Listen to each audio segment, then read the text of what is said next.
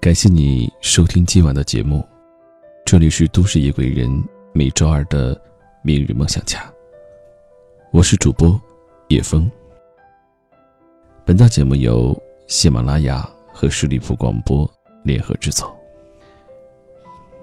对于每一个做父母的来讲，一旦有了子女以后，总是想着把最好的生活提供给他们，希望他们吃的最好，穿的最暖。希望他们接受最好的教育，不输在起跑线上。今天节目中想和你分享的这篇文字：今天不逼孩子学会七十二变，日后谁能带他承受八十一难？那如果你在教育孩子方面有什么样的心得，或者是在教育孩子过程当中出现什么样的问题，都欢迎你和我一起来聊一聊。加入叶枫的微信，英文字母小写，汉语拼音，你好，叶枫。好，下面时间，让我们一起来听。上一期的《向往的生活》中，一个叫吕思清的男人火了。这样说也许有失公允。四岁学琴，五岁登台演出，八岁被中央音乐学院破格录取。十七岁获得了意大利帕格尼尼国际小提琴大赛金奖，并被誉为东方第一人。吕思清的简历早已金光熠熠。不过在节目中，当琴弓搭上琴弦，一曲《梁祝》缓缓从他手底倾泻而出时，在场的每个人都被深深打动了。王迅的眼里甚至有泪光闪过。但只有他自己知道，这眼泪，一分是被琴声感动，一分是羡慕，还有一分是为自己感到遗憾。思清表演结束后，王迅寄养难耐，也比划了一句，但可惜的是，虽然动作很标准，水平却判若云泥。放下琴，王迅失落的反复感叹：“可惜我原来没坚持。”最对不起我妈。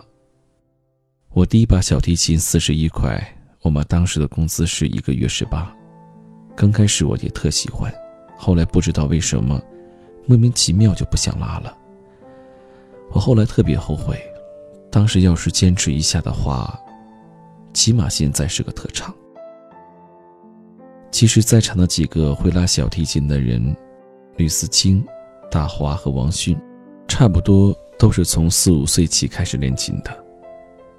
然而几十年过去，当初起点差不多的三人，一个成了世界级的演奏家，一个从伯克利音乐学院毕业，而另一个甚至不好意思说出自己喜欢小提琴，因为自己的水平配不上那份喜欢。而一旁什么都不会的 Angelababy 则更加羡慕，也更加失落。送走思清后。他问大华：“你是小时候被父母逼着学？”刘宪华回答说：“对，被逼着。”那你小时候愿意吗？我不愿意，一直到我十一二岁，就一直不想拉，然后我就参加第一个比赛，然后从那个时候就开始喜欢了。那你觉得现在感谢父母吗？非常非常感谢。是啊。如果他们不逼你，这些东西永远不会长到你身上。我小时候是放羊长大的，什么都没学。这时候字幕上出现一行字：“为什么当初没人逼我？”孩提时代的我们总是很难先知先觉，父母的逼迫可能严厉，却让我们成为更好的自己。寥寥数语说出多少成年人的心声。工作后，经常听到身边的人有这样的感慨：如果有人逼我一下，也许我不会放弃学吉他；如果当初妈妈逼我坚持学书法，我现在的字就不会丑到连签快递都不好意思；如果当时坚持把游泳学会，就不用花钱请教练教孩子游泳了。如果，如果，如果。儿时的兴趣像一个个啃了一口就被随手丢弃的苹果，滚到角落里慢慢腐烂、风干、消失。长大后的我们，在看到人家有一技之长时，只能默默羡慕，默默遗憾。记得公司里有一个女孩，平时特别安静，除非涉及到工作上的沟通，否则很少说话，打扮的也极不起眼。在一群叽叽喳喳的女生中，她很容易被忽略掉。入职一年多，公司还有一半以上的人叫不出她的名字。直到去年年底的公司年会，她所在的部门差一个节目，领导把她推了上去，她也没太拒绝，报了一个独舞。艾琳说：“到了年会那天，她在台上站定，聚光灯点亮。”音乐响起的一瞬间，所有人都惊呆了。灵巧的舞步，柳枝般柔软的身段，和音乐天衣无缝的配合。那一刻，你觉得那个沉默寡言的女孩完全不见了。台上的人，婀娜婉转，舞姿行云流水，笑容落落大方。那晚，她成了台上最皎洁的白月光。而在台下鼓掌的我，只能一边羡慕一边后悔。小时候，我也曾学过舞蹈，自己缠着妈妈去报了班学了三个月，又嫌累，哭闹着不肯再去上课。妈妈虽然觉得可惜，但看我哭得可怜，也就没有坚持。不过从那以后，每当班级汇演、公司年会的时候，都只能在一边羡慕地看着别人表演。安安静静的当分母。所有人生前期偷的懒，都在暗中标好了价码。当时不经意的放弃，最终成了生命中永远无法弥补的缺憾。而放弃了学跳舞，余下来的时间，我又做了什么呢？发发呆，淘淘气，糊弄糊弄作业，混日子而已。最令人遗憾的也在于此，既没有所谓的快乐童年，也没有一技傍身。回望过去，目之所及，不过一片茫茫。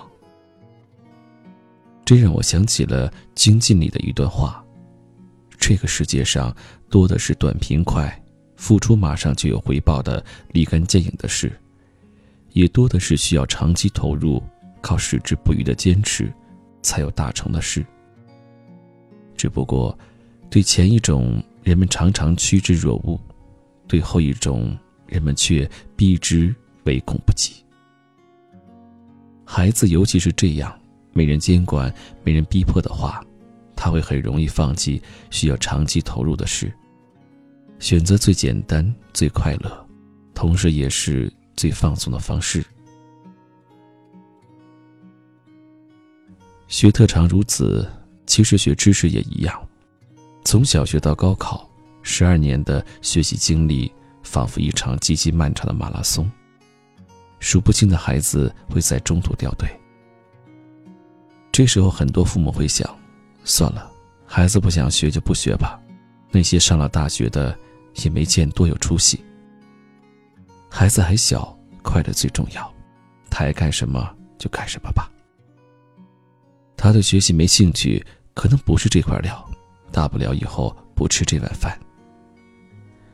这几年有一种奇怪的快乐教育论调大行其道，认为玩的是孩子的天性，父母不该逼孩子做不想做的事情，要尊重孩子的意见。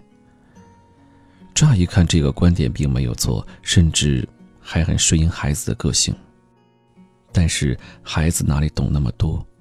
他哪里知道，不学习的人未来要吃多少苦，要经历多少生活的磨难。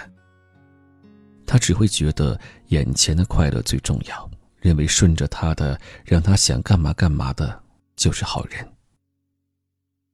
其实，若说天性，知难而退，半途而废，避重就轻，才是人的天性。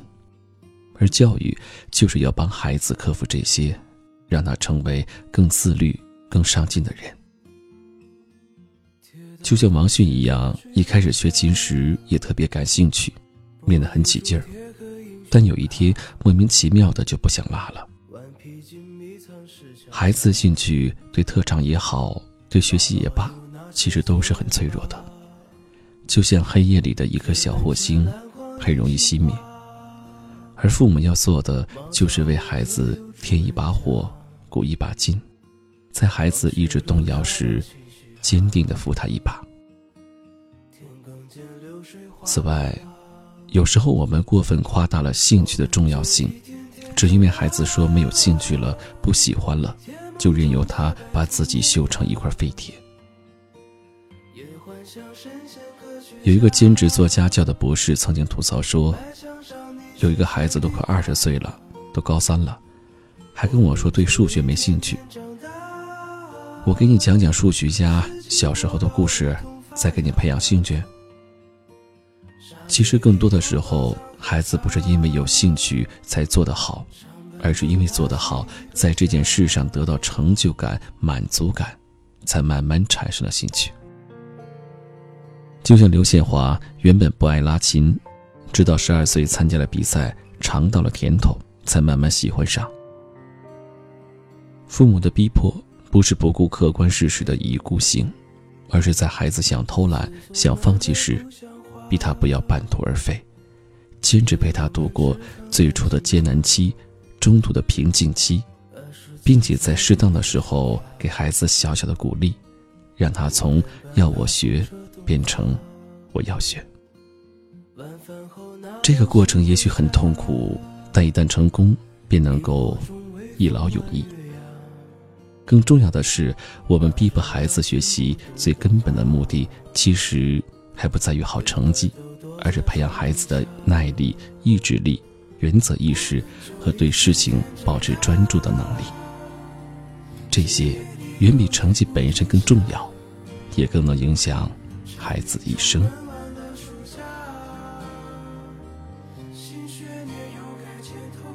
我们没理由相信，一个对待学习三天打鱼两天晒网的孩子。会突然有一天全身心的投入去做另外一件事，也没理由相信，在学习上遇到一点困难就放弃的孩子，会在未来面对生活的考验时，一下子做到百折不挠、一往无前。孩子在学习中、成长中碰到的所有困难，其实都是未来生活的预言，只不过。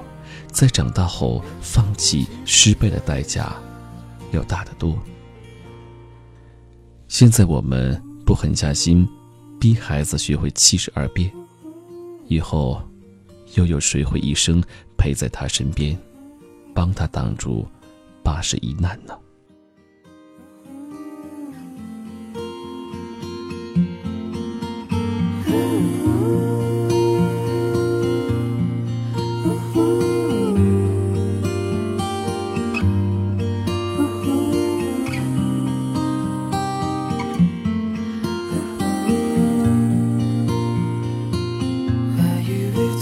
多伟大。